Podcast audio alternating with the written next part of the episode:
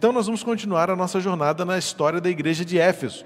Lembra que nós estávamos assim exatamente há um mês, mais ou menos, não por data, por número, mas foi no primeiro domingo de maio que eu fiz o último estudo bíblico nesta história bíblica da igreja de Éfeso. Depois, os outros domingos foi Dia das Mães, aí eu mudei um pouco o tema para falar sobre o tema específico, e nos outros dois domingos eh, eu estava de férias, e no domingo passado foi a o congresso da família. Viu como o tempo passa rápido? E quando a gente faz as contas, a gente vê essa, essa dinâmica da nossa agenda, a gente diz assim, caramba, já faz tanto tempo assim.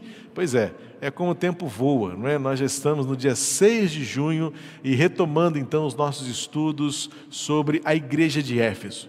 Lembra que lá no comecinho do ano, ainda na fazenda Betesda, a gente começou lá no livro de Atos a compreender e aprender como esta igreja surgiu, a sua história, a sua jornada. E como já faz muito tempo que nós não falamos sobre Éfeso, vale, apenas uma, vale a pena uma rápida recapitulação. Éfeso foi plantada numa cidade marcada pela idolatria, marcada pelo, pela, uh, pela heresia, é? e ali o evangelho chegou naquele lugar e mudou a vida das pessoas, a ponto delas queimarem seus livros de feitiçaria uh, em praça pública, porque entenderam que a palavra de Deus era o único livro suficiente para a vida deles. Também foi naquela cidade onde o mercado religioso, não é? porque ali tinha havia um templo não é? de adoração a ídolos estranhos, e naquela cidade pessoas viviam às custas da idolatria, construindo deuses, vendendo imagens, o culto é, é, era Artemis, né, que era a deusa daquela cidade, era o que movia a economia. E quando o evangelho chegou, as pessoas que viviam disso deixaram, abandonaram suas práticas para viver o evangelho de Jesus. E naquelas condições, então, o Evangelho causou uma crise, uma crise política, uma crise social, uma crise econômica, mas o Evangelho triunfou, porque as vidas foram transformadas e compreenderam que o Evangelho é tudo o que nós precisamos. Então a cidade eh, continua a sua história, a igreja plantada naquele lugar. Sete anos depois, Paulo volta a pensar e a cuidar daquela igreja, quando então ele escreve eh, a carta aos Efésios, sete anos depois, uma igreja aparentemente já amadurecida, é, consolidada no seu trabalho, e é nesse estágio onde nós estamos. A história de Éfeso continua.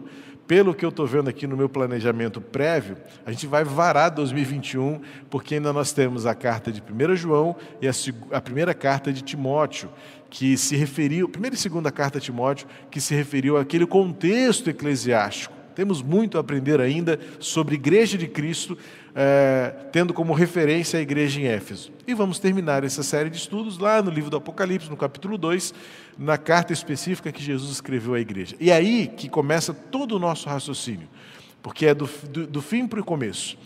Quando Jesus escreve a Éfeso, diz assim: Olha, lembra de onde você caiu, volta ao início volta ao seu primeiro amor. É como Jesus usa a expressão: volta ao seu primeiro amor. Porque se você não voltar, eu vou tirar o seu candelabro.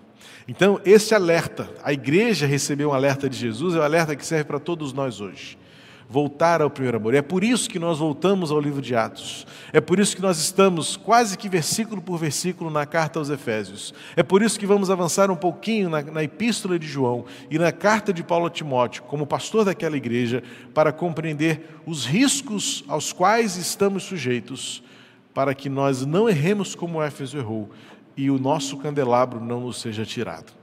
Efésios 2, versículos 1 ao 10, nós já vencemos o primeiro capítulo. Eh, as nossas mensagens estão todas no nosso canal. Vou tentar, vou lançar aqui uma coisa no ar, viu, Pedrinho? Não sei se a gente vai conseguir depois, mas eu te ajudo. A gente criar é, uma playlist né, que tem no YouTube com as mensagens todas da carta a, da igreja de Éfeso, tá bom? A gente vai separar todas as mensagens e criar uma playlist, porque quando eu me referir a esta mensagem, você vai lá na playlist do nosso canal do YouTube uh, e você vai encontrar ali uh, as mensagens todas em sequência para você acompanhar isso bem de perto. Efésios capítulo 2, versos 1 ao 10, diz assim o apóstolo Paulo, à igreja em Éfeso: Ele lhes deu vida quando vocês estavam mortos em suas transgressões e pecados, nos quais vocês andaram noutro tempo, segundo o curso deste mundo, segundo o príncipe da potestade do ar, do espírito que agora atua nos filhos da desobediência.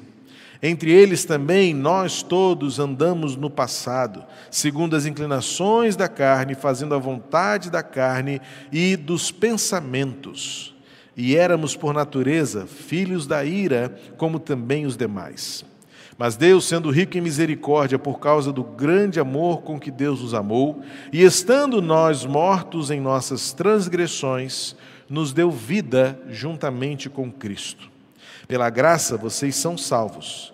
E juntamente com Ele nos ressuscitou e com Ele nos fez assentar nas regiões celestiais em Cristo Jesus Deus fez isso para mostrar nos tempos vindouros a suprema riqueza da Sua graça em bondade para conosco em Cristo Jesus. Porque pela graça vocês são salvos, mediante a fé. E isto não vem de vocês, é dom de Deus, não de obras, para que ninguém se glorie, pois somos feitura dele criados em Cristo Jesus para boas obras, as quais Deus de antemão preparou para que andássemos nela, nelas. Eu confesso e admito que foi difícil preparar esta mensagem, porque o texto é tão rico que a vontade era explorar sem pressa e sem limite de tempo, literalmente versículo por versículo. Mas, prezando pela objetividade e é, me aventurando não é, ao desafio da síntese, eu entendo que a grande tese deste trecho que Paulo escreveu, lembra que há um contexto sempre maior. A Bíblia precisa ser compreendida no seu contexto imediato, aquela coisa do que o versículo, as palavras, o que a intenção do autor ao escrever aquela palavra especificamente desejou expressar. Então, o significado na língua original, o seu contexto ali na relação com as palavras e causa e efeito, o conjunto da, da oração como um todo, para você compreender qual é o propósito e qual a intenção daquele texto. Depois você pode alargar um pouquinho mais a sua visão e ir para o capítulo, lembrando que os números foram colocados por editores muitos séculos depois de quando o texto foi escrito. Paulo não tinha essa preocupação de capítulo e versículo. Ele escreveu uma carta, foi passando página por página, folha por folha, e foi escrevendo tudo que o Espírito Santo trazia ao seu coração e à sua mente no cuidado pastoral com aquelas ovelhas ali na cidade de Éfeso. Mas nós, então, adotamos um, uma metodologia em que o texto foi dividido em versículos e capítulos, então a gente tem isso como uma ferramenta de interpretação e de estudo da palavra de Deus. Então, depois de analisar especificamente o que os termos têm é, de propriedade, de consistência, no, no imediatismo ali daquele versículo, daquele trechinho, você vai para o capítulo, para compreender em que momento o apóstolo ou o escritor escreveu o que ele escreveu. Indo além, vai para, para a carta como um todo. Por quê? Quem escreveu? Para quem escreveu? Que momento estava se vivendo a sociedade daquele tempo para que o autor escrevesse o que ele escreveu como um todo na sua carta? E aí vamos até para um contexto maior ainda, que a arqueologia nos ajuda para entender o mundo daquela época, como era a cultura, independentemente do texto bíblico em si, é possível e é necessário estudar a cultura daquela época, qual era a cosmovisão que se tinha, como se expressava a religiosidade, a espiritualidade, como eram as relações interpessoais, como eram as relações de negócios. Por isso, tanta referência à escravidão, a senhores e escravos, servos e donos e tantas coisas que precisam ser compreendidas, até mesmo em paralelo ao texto bíblico, para você compreender o porquê, a razão e o como aquele texto foi escrito e chegou até nós. Então, quando eu olho para este texto de dez versículos, que escolhemos para a reflexão desta manhã, inclusive introduzindo-nos a um momento tão especial e tão solene, que é a celebração da ceia do Senhor, eu quero me deter numa pequena expressão inicial do versículo 4 porque para mim é de onde parte toda a aplicação desse texto para a nossa reflexão desta manhã. Na tradução que lemos, que eu estou lendo aqui na nova Almeida atualizada, que é a nossa versão do centenário, né, a Bíblia do centenário, se você ainda não tem, temos algumas pouquíssimas unidades que restaram, não é? já está quase acabando o estoque.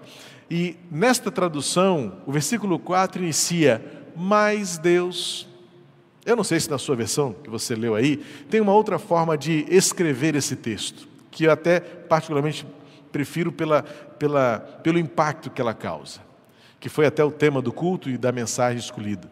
A NVI diz assim: Todavia, Deus. Por que Paulo, no versículo 4, introduz o seu pensamento com este contraste?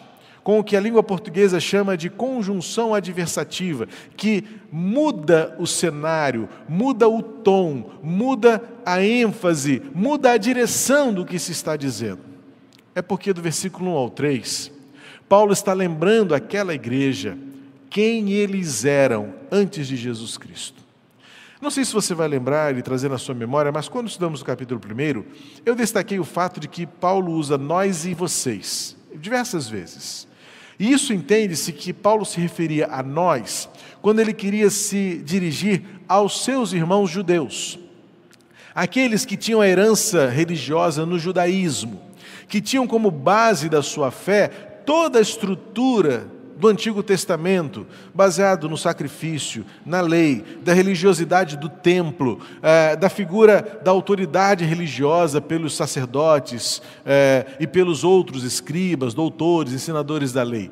Quando Paulo diz nós, naquele contexto, ele se referia bem a esta relação do, juda do judaísmo, da experiência religiosa herdada pelo Antigo Testamento. Mas também Paulo usa a figura do vocês quando ele queria se referir aos gentios, aqueles que eram que foram convidados depois do advento, aqueles que foram introduzidos ao plano redentor em Cristo, não tendo sido eles herança ou genealogia de Abraão. Esses que a Bíblia chama de gentios são todos aqueles povos, todas as, aquelas, aqueles grupamentos é, de pessoas que não eram especificamente judeus. Então Paulo faz esta relação entre nós e eles, ou nós e vocês, não como uma espécie, uma espécie de separação, mas apenas para colocar é, como se fossem pingos nos is de maneira a entenderem bem o que ele estava querendo se referir, há uma diferença de experiência. Nós que viemos de uma experiência religiosa e vocês que vieram de outra experiência religiosa, aí entra agora a beleza do texto. Convergimos para Jesus. Estamos, somos um em Cristo. A ênfase deste capítulo que o apóstolo Paulo vai trazer é justamente esta reconciliação a reconciliação daqueles que antes eram separados, agora fazem parte de um só corpo. É nesse texto que Paulo vai dizer aquela célebre menção que nós repetimos muitas vezes ah, em cânticos, em hinos, em canto coral e até em poesias, não é? Um só rebanho, um só Senhor, uma só fé. Paulo vai é, é, explorar muito nesta carta aos Efésios os efeitos da unidade. E convenhamos, irmãos, parece que Paulo está escrevendo novamente para os dias de hoje, em que vivemos um contexto dividido, polarizado, animosidades, adversários e, por que não dizer, inimigos, por opiniões tem trazido, inflamado, contaminado o contexto da igreja, onde nós também perdemos o senso do que nos une, do que nos faz corpo. Então, o capítulo 4, o capítulo 2, desculpa, já estou me adiantando. O capítulo 2 da carta aos Efésios tem como tema central esse, essa porção de versículos em que Paulo está enfatizando a realidade de uma igreja que vive a reconciliação. Aquilo que estava no capítulo 1, entre nós e vocês, agora converge para um único nós, todos nós, porque todos nós éramos, todos nós estávamos. E aí Paulo agora começa a colocar tudo de fato numa só cesta, num só balaio, onde não importa mais se éramos judeus ou se éramos gentios, mas éramos antes de Jesus todos mortos mortos em nosso pecado, mortos em nossas transgressões. A grande ideia que Paulo está querendo mostrar aqui é que o que nos torna exatamente iguais é a nossa natureza humana. Tim Keller faz uma referência muito interessante, ilustrativa, de que quando nós nos olhamos como religiosos e tentamos nos comparar um ao outro, porque o nosso grande problema é esta arrogância que temos. É natural do homem, da sua natureza pecaminosa e transgredida, esta autossuficiência, esta, esta arrogância numa autoimagem insuflada, inchada, de achar que somos melhores e maiores, e Paulo estava alertando aquela igreja para que, olha, judeus não são melhores que gentios, e nem gentios teriam prioridade porque foram então honrosamente convidados depois para serem incluídos na lista das bodas do Cordeiro. Paulo está trazendo agora todos os nós para dizer: somos todos pecadores. E Tim Keller então vai usar a seguinte ilustração: é como se fôssemos todos carvoeiros numa mina de carvão e estivéssemos olhando um para o outro assim: eu estou mais limpo que você. Porque, na verdade, se a realidade é essa, de mineiros numa mina de carvão, que estão ali pelo seu trabalho, pelo seu, pelos seus esforços, estão certamente todos muito imundos. Timothy Keller, então, faz essa ilustração que me fez enxergar bem o que nós somos. Como mineiros numa mina de carvão, olhando para o outro assim, eu estou mais limpo que você.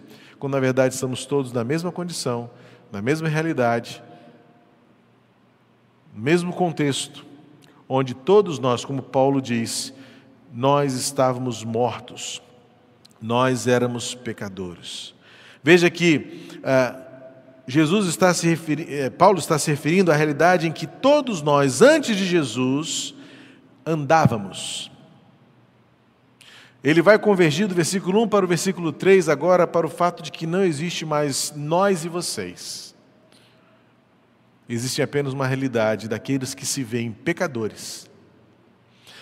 E eu gosto sempre de trazer a memória para refrescar a sua mente o fato de que o pecado tem muito mais a ver com essência do que com atitude ou prática. A nossa questão é que nessa autoimagem insuflada, a gente costuma achar que não somos tão pecadores quanto outros, porque não fazemos aquela série lista de podes e não podes, de deveres e direitos.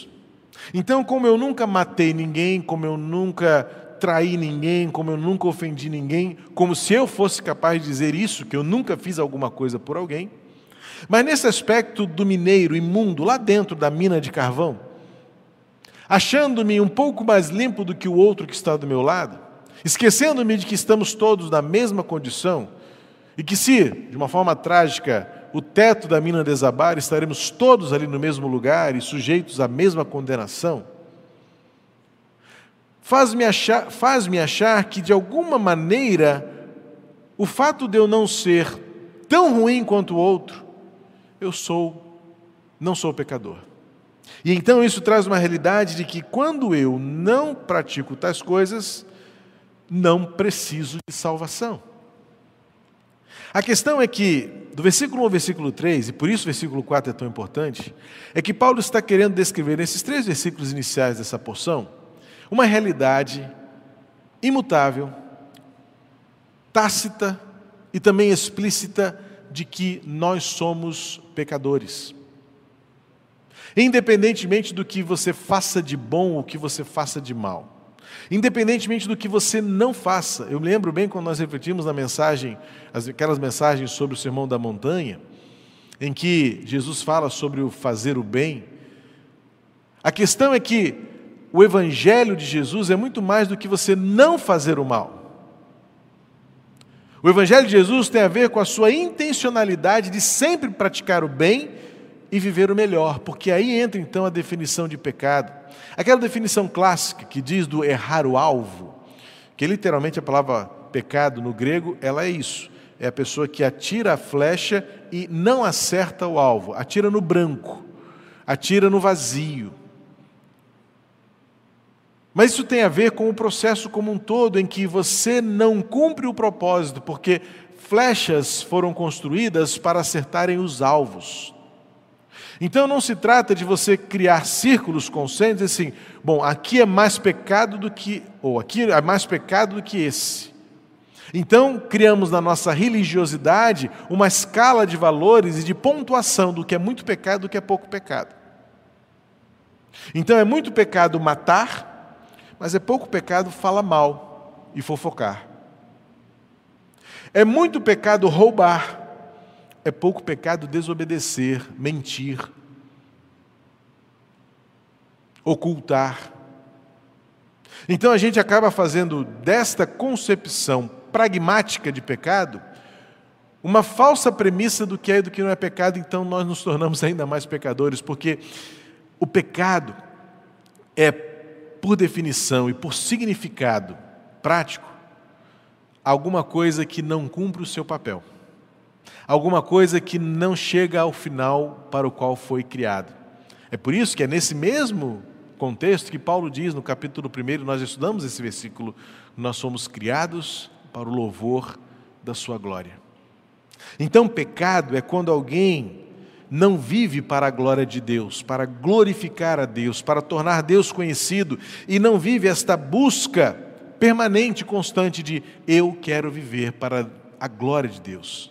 Isso se torna então um filtro, se torna uma peneira, onde a partir desta concepção de que o que eu vou fazer é para glorificar a Deus, quantos pensamentos, quantas escolhas, quantas decisões, quantos caminhos, quantas portas seriam outras se eu começo a avaliar a minha vida, as minhas escolhas, as minhas decisões a partir desta perspectiva, isso vai glorificar a Deus? Isso vai tornar o nome de Deus glorificado na minha vida? Ou eu vou, pelo pecado, continuar insuflando o meu eu?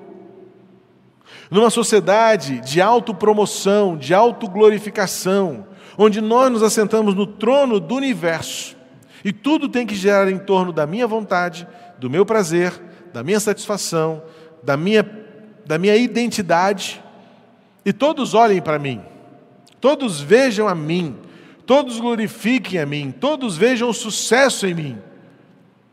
Então é pecado quando nós nos desviamos. É por isso que no versículo 1 a palavra transgressão e pecado está junta, porque elas têm similaridade.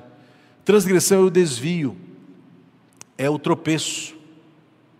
Então, quando você transgride, você sai do rumo e você erra o alvo.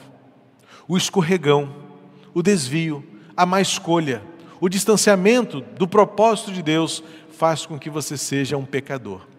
Por que, que Paulo está enfatizando isso até o versículo 3? Por quê? Há três inimigos claros que nos ajudam, que corroboram, que nos incentivam, que nos encorajam a sermos pecadores. Paulo descreve isso no versículo 2 a 3. Espiritualmente nós nascemos mortos. Espiritualmente nós nascemos tendenciados a nos afastarmos de Deus. Isso porque lá no Gênesis, quando Eva e Adão pecaram, ou Adão e Eva pecaram, desobedecendo a Deus, foram punidos com o afastamento da glória de Deus. Agora era necessário que eles vestissem roupas para se esconderem da santidade de Deus. O que era puro agora se tornou impuro. O que era inocência agora se tornou culpa. O que era nobreza agora se tornou vergonha. E então todos nós nascemos com a tendência de sermos pecadores. Todavia, então entra aqui a adversativa, mas Deus mudou essa história. Mas muda essa história para aqueles que primeiramente se entendem pecadores e há três forças que nos ajudam a nos tornar pecadores. O versículo 2 vai falar, versículo 2 diz assim: olha, nos quais vocês andaram noutro tempo, segundo o curso deste mundo. Paulo entende bem que viver no mundo é um risco de sermos incentivados, influenciados. Aliás, essa palavra está na moda. Qual é a palavra mais na moda hoje da nossa geração? os influenciadores digitais. Não é isso? E os influenciadores digitais nos ajudam a nutrir nossas expectativas do que é bom para nós. E muitas vezes nós o fazemos sem crivo, sem crítica, sem uma autoanálise, sem um crivo para dizer, de fato, o que isso tem a ver com a glória de Deus na minha vida? Fulano tem razão mas Beltrano também parece ter. E Paulo está dizendo que desde aquela época, no primeiro século da era cristã, o mundo já tentava influenciar as pessoas a se afastarem de Deus. Como a gente brincava em gerações passadas, sempre tem um amigo para pagar a primeira bebida. Sempre tem um amigo para te oferecer o primeiro trago. Sempre tem um amigo para te acompanhar na devassidão, na luxúria. Sempre tem alguém para dizer: ah, isso mesmo, faça o que te interessa, seja feliz. É o que Paulo está chamando aqui no versículo 2, daqueles que andaram o curso deste mundo, ou seja, existe um modo do mundo funcionar, existe um modo do mundo operar. E aí, quando a igreja anda o curso deste mundo, ela perde a sua identidade e ela assume a sua natureza pecaminosa e pecadora. Paulo está nos ensinando quem nós somos e por que somos pecadores, porque nós temos uma tendência muito facilitada de andar no curso do mundo, porque nós somos influenciáveis. O mundo sabe disso, tanto é que a moda de hoje é todo mundo querer ser um influenciador. Mas a questão é quem nos influencia de verdade ou por quem somos influenciados. Há personagens da mídia hoje que têm 50 milhões de seguidores, 30 milhões de seguidores. E quanto mais melhor. E os que estão começando agora fazem de tudo para angariarem outros seguidores, porque querem também influenciar suas opiniões, influenciar sua vontade, influenciar sua escolha. Existe toda uma tecnologia hoje, algum dia a gente pode até aprofundar isso, quem sabe, num curso da trilha IBMEA, não é? Como é que isso funciona? Há muitos que já estudaram, estão estudando essas questões tecnológicas do nosso dia a dia e sabem que tudo tem um processo, tudo tem um mecanismo muito bem pensado, muito bem bolado, para continuar influenciando você a pensar, a querer e a fazer. E o que, que Paulo está dizendo? No primeiro século, há quase dois mil anos, Paulo está dizendo: nós somos pecadores porque nós somos facilmente influenciados a andar no curso deste mundo. Aí você fala assim, mas qual é o problema disso? É porque Paulo completa. Sabe qual é o problema disso? É que o curso deste mundo, ele tem um príncipe que gera o mundo, o jeito de fazer. Paulo completa no versículo 2, o príncipe da potestade do ar. Em outra tradução, o príncipe do poder do ar. Era uma, um conceito da cosmovisão da época, né, dos espíritos.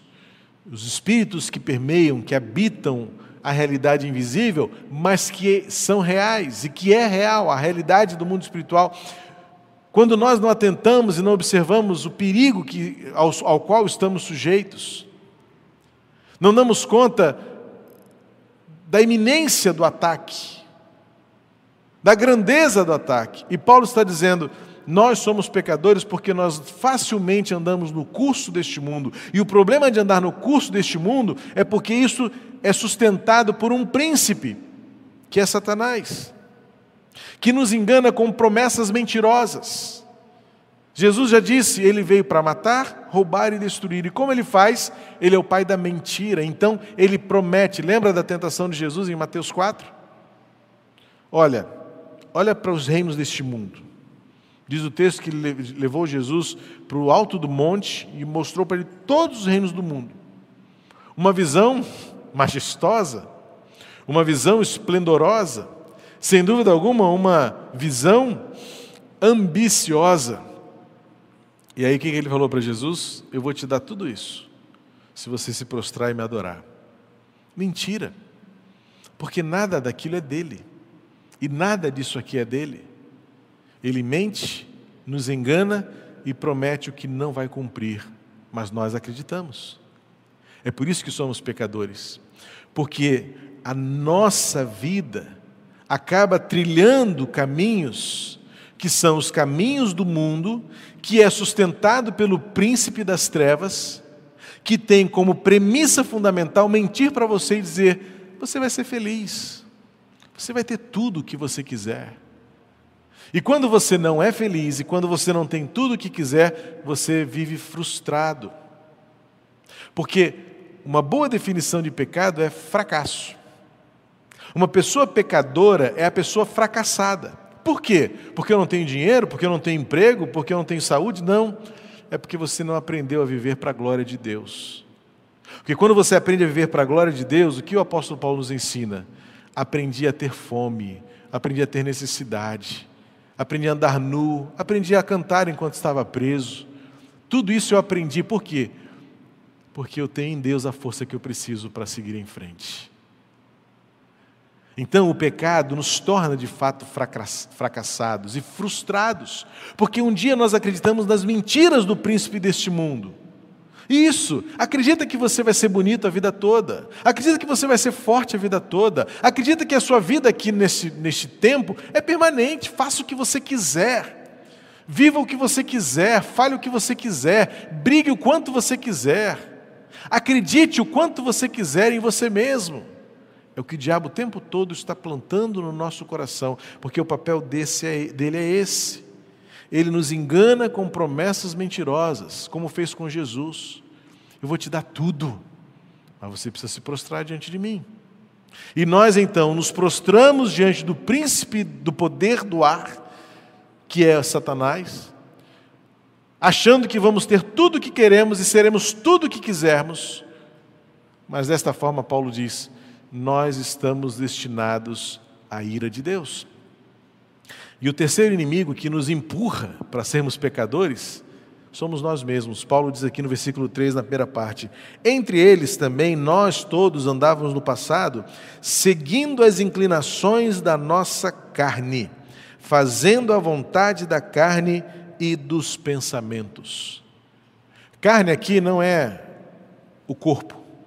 A carne aqui significa a nossa natureza humana como um todo, que é essa realidade de um apetite insaciável pelo prazer, um apetite insaciável pelo egoísmo, um apetite insaciável pela popularidade, um apetite insaciável pela vaidade, um apetite insaciável por ter razão. Nós nos alimentamos, nós nos satisfazemos, nós nos vemos como prósperos quanto mais nós nos alimentamos e achamos que nos saciamos pelo prazer, pelo egoísmo, pela popularidade e pela vaidade. E Paulo está dizendo: sabe o que esses inimigos nos dão? Nos levam, ele diz no versículo 3, finalzinho, por isso éramos por natureza filhos da ira, como também os demais. Esses inimigos querem nos tornar cativos dos nossos próprios pecados não se trata apenas de que não éramos capazes de livrar por nós mesmos. Aliás, isso é uma grande, é uma sutileza, porque a gente fala da graça como o remédio de Deus para aquilo que nós não podíamos fazer sozinho. É verdade. Mas existe atrelado à graça a misericórdia, que é Deus agindo mesmo quando nós não queremos nos livrar do pecado. Porque em geral, a gente diz o seguinte: ah, eu não consigo me livrar, então eu preciso da graça de Deus, porque Deus vai fazer aquilo que eu não consigo fazer. Mas existe outro detalhe, porque a graça de Jesus não é apenas o propósito de Deus para nós, a glória de Deus não é apenas para você ser capaz de livrar daquilo que você não seria capaz por si mesmo, mas principalmente daquilo que você não queria ser liberto. É por isso que o primeiro passo que Paulo está dando aqui, por isso que eu estou me detendo tanto tempo nos versículos 3, os três primeiros versículos desse capítulo, porque Paulo está querendo dizer o seguinte: ou você se reconhece pecador, seja você quem for, ou você nunca vai se libertar das amarras e da condenação da ira de Deus. E este é um grande confronto que a vida cristã traz para o mundo de uma maneira geral. Porque as pessoas apenas dizem: Eu não consigo quando na verdade não quer. E esta realidade é conflituosa sim, porque o poder que há na graça de Jesus e esses inimigos querem nos tornar cativos do pecado constantemente, porque não é apenas uma questão de dizer a você, você não pode, você não consegue, é você reconhecer que você não quer. Você não quer mudar de vida, você não quer dar um jeito na sua vida, você não quer viver a glória de Deus. Por quê? Porque há um preço a pagar. Tende a abrir mão. Tende de escolher mudar e viver de outro jeito. Mas nós nos alimentamos, porque este é o curso do mundo, nós somos influenciados para isso. O príncipe das trevas gere o mundo de tal maneira que nos promete o que ele não vai dar, e nós acreditamos nessa mentira. E a nossa carne se sacia, ou pelo menos se alimenta de forma insaciável, seria melhor dizer assim, se alimenta de forma insaciável com a vaidade, com o egoísmo, com o prazer. É bom. É um tanto quanto pueril dizer isso, mas é uma verdade. Se pecado fosse bom, ninguém praticava, porque o pecado de alguma forma traz prazer, pela realização, pelo arrepio, pela saciedade, também muitas vezes pelo poder que isso gera, pela sensação de controle, eu estou no controle, eu domino tudo. Então, a transgressão dá-nos essa sensação temporária, instantânea de que é bom. É mais uma fala mentirosa de Satanás. Então nós precisamos clamar ao Senhor, pedir ao Senhor, por misericórdia e graça, que ele mude a nossa história. E aí então vem o versículo 4. Quando Paulo está glorificando a Deus e mostrando àquela igreja que, em meio e diante de tudo isso, todavia, Deus, olha o versículo 4: Deus, rico em misericórdia, por causa do seu grande amor com que nos amou, mesmo quando nós ainda estávamos mortos em nossas transgressões, nos deu vida juntamente com Cristo, pela graça vocês são salvos. E juntamente com Ele nos ressuscitou, e com Ele nos fez assentar nas regiões celestiais em Cristo Jesus. Deus fez isso para mostrar nos tempos vindouros a suprema riqueza da Sua graça em bondade para conosco em Cristo Jesus. Todavia, Deus manifestou para você a possibilidade de você mudar, de você se transformar, de você viver a plenitude. E então, esta graça, quando Paulo fala que nós éramos por natureza destinados à graça, Paulo tem notícias maravilhosas. Agora, Paulo muda para as boas notícias. Sim, nós éramos, e nada vai acontecer se você não se reconhecer. Paulo está dizendo que a graça é maravilhosa, porém, nós nunca nos alegraremos sinceramente nesta graça até que reconheçamos quão agonizante quão absurdamente distante era a nossa condição sem Cristo.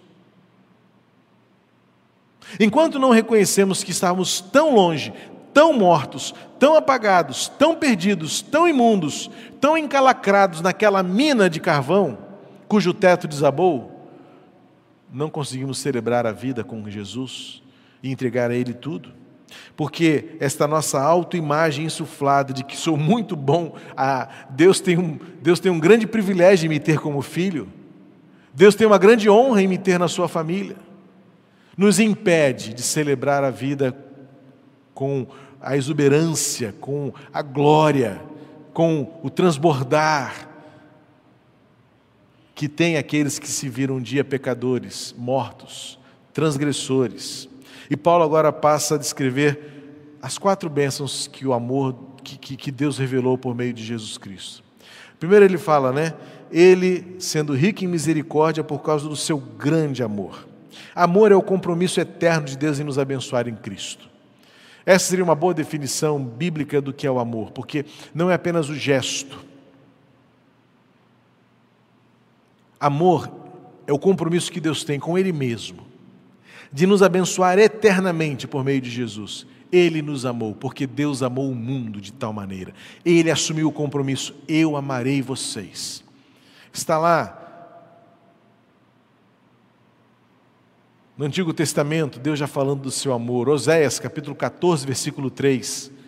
Um dos, dos mais difíceis textos para falar do amor de Deus, usando uma situação totalmente absurda na nossa concepção humana, nessa nossa natureza humana, mas Deus usa Oséias para dizer ao seu povo: Eu por mim mesmo. Em outra tradução diz: Eu voluntariamente amarei vocês. Amor, portanto, é o compromisso que Deus tem desde a eternidade de amar você, independentemente de quando, de como. Olha que Paulo diz: Ele nos amou ainda quando andávamos nas nossas transgressões. O amor de Deus era para todos. A capacidade que nós temos de amar vem deste juízo do nosso pecado, da nossa transgressão. Porque qual é a diferença que eu tenho daquele que está na calçada? Qual é a diferença daquele que está num presídio? Qual é a diferença que eu tenho daquele que está acamado? Nós, nós, no nosso senso absurdo e pecaminoso de juízo, dizemos assim: ah, mas ele fez por merecer. Olhamos para aquele que nós julgamos ser menor, ou estar em outra condição, e dizemos assim: ah, mas ele, ele, né? Mereceu. Mas também ele, a gente começa a elaborar uma série de justificativas, enquanto que o amor com que Deus nos amou é o mesmo amor para todos. E este amor é o compromisso eterno que Deus tem de nos abençoar em Cristo Jesus. Louvado seja o nome do Senhor. Além do amor de Deus, também a sua misericórdia está aqui. Ele, na sua misericórdia infinita, misericórdia que Deus reteve a punição que nos era merecida e deu a Jesus Cristo. Você consegue compreender a beleza deste senso de generosidade de Deus? Isaías 53, o castigo que deveria ser nosso foi recebido por ele na cruz. O sangue que foi derramado era o meu sangue.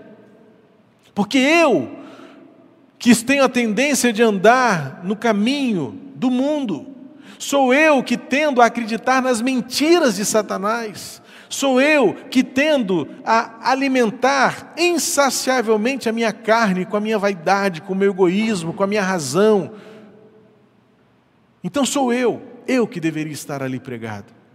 Mas qual foi a misericórdia de Deus? Não. Você não será punido.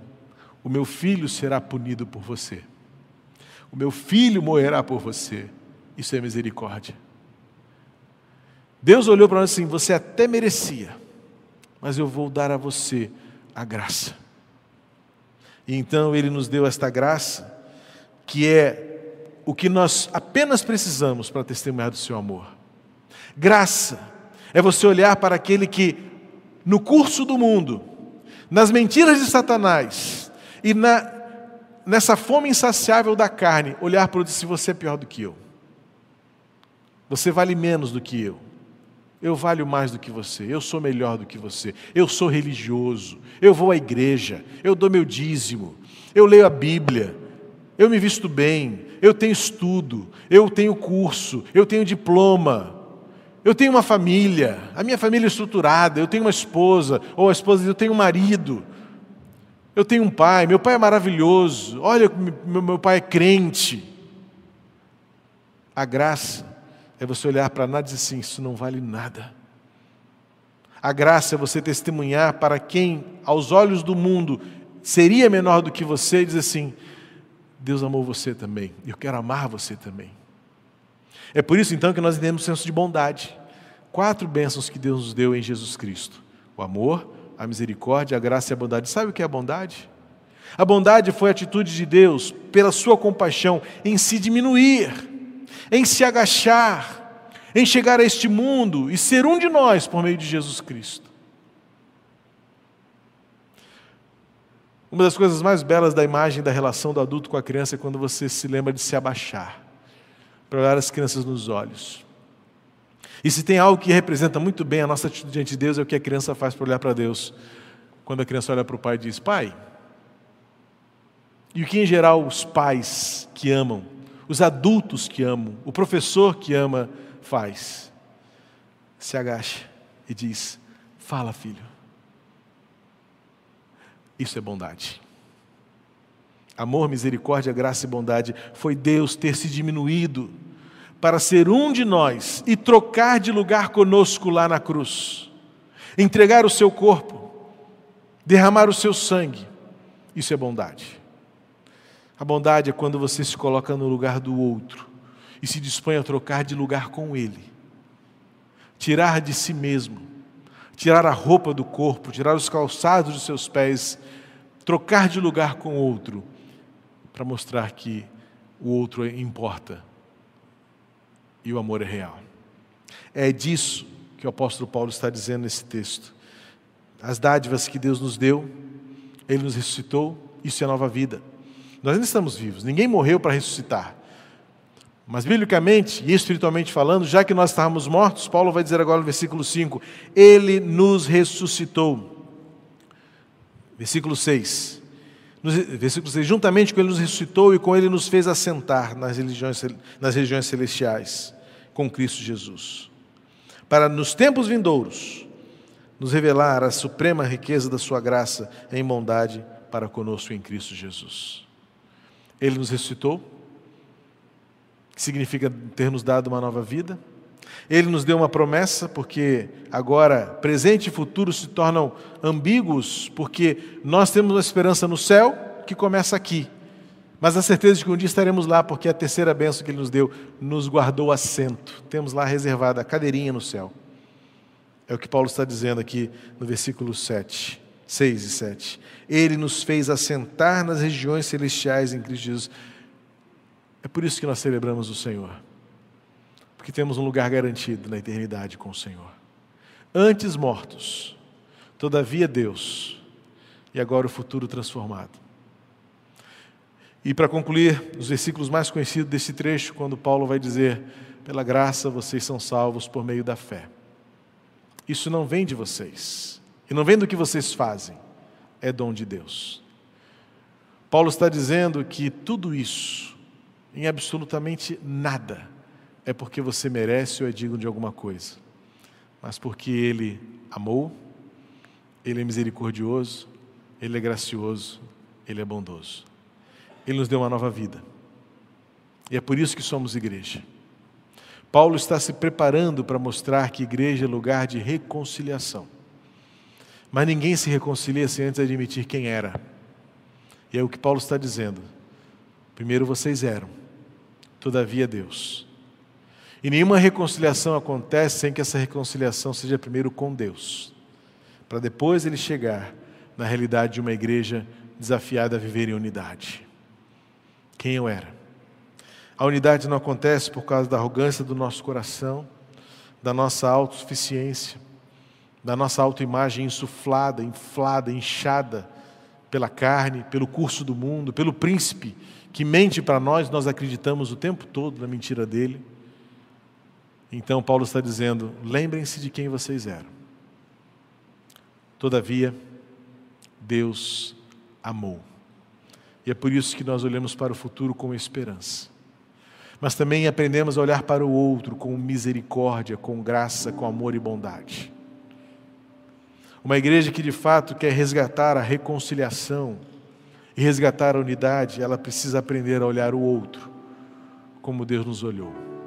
Amor, misericórdia, graça e bondade. Amor é o compromisso eterno de Deus em nos abençoar. Misericórdia foi ele ter retido a punição. Merecia, mas eu não vou punir. Graça é você poder testemunhar para o outro que somos todos a mesma imagem e a mesma semelhança, perdidos, mortificados. E a bondade é você descer ao nível do outro, para falar nos olhos e dizer: Deus te abençoe. Porque esta é a graça que nos, que nos alcançou. Tudo isso éramos nós, mas a graça nos fez um corpo e nos fez igreja. E por causa disso temos esperança de que temos um lugar guardado no céu. Quero convidar você a juntar-se a nós neste momento de celebração da ceia. Nós que eu digo nós aqui da equipe. Pastor Fabrício será me auxiliar para a distribuição dos elementos da ceia do Senhor com a nossa equipe. E você na sua casa, um pedaço de pão, um cálice, o que estiver à sua mesa e à sua mão, para trazer à sua memória que estamos unidos neste momento.